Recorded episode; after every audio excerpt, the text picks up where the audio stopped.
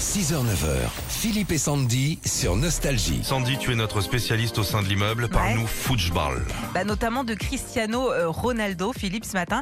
Euh, bon, c'est l'un des plus grands joueurs de foot au monde, hein, on le sait, cinq fois Ballon d'Or, plusieurs fois champion d'Europe. Bref, une vraie légende.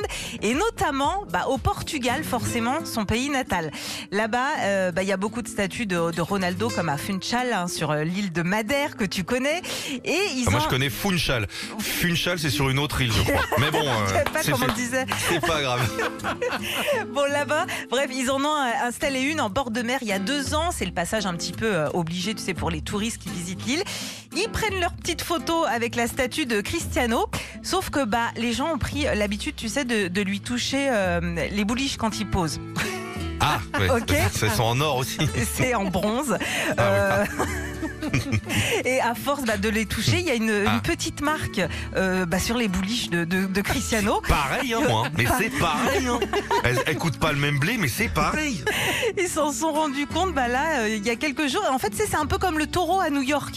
À force de toucher euh, bah, les, les, les, les bouliches du, du taureau, hein, eh ben, ouais. c'est- abîmé. Mais Mm. bon, il paraît que ça porte bonheur. Voilà. De toucher les bouliches du Ouais, taureau ouais. Je suis né le 10 mai, moi, Sandy. Si Ouais. ça te. je, si ça, je dis rien.